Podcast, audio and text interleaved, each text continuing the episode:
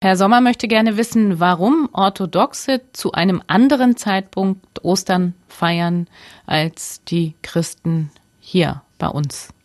Ja, auch das lässt sich wieder mit der Kalendergeschichte erklären.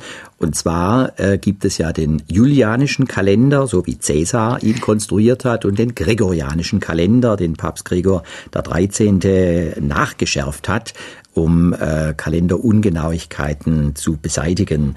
Heute ist es so, dass der julianische und der gregorianische Kalender 13 Tage divergieren. In einigen Jahrzehnten werden es 14 Tage sein. Das heißt also, alle Feste, die an fixen Terminen im Kirchenjahr gefeiert werden, sind zwischen der orthodoxen und der christlichen weströmisch-katholischen Kirche um 13 Tage verschoben und da nun Ostern vom Frühlingsvollmond abhängt, müssen Sie diese 13 Tage nehmen. Und jetzt kommt es darauf an, wie kommt jetzt äh, da jeweils der Frühlingsvollmond zu liegen.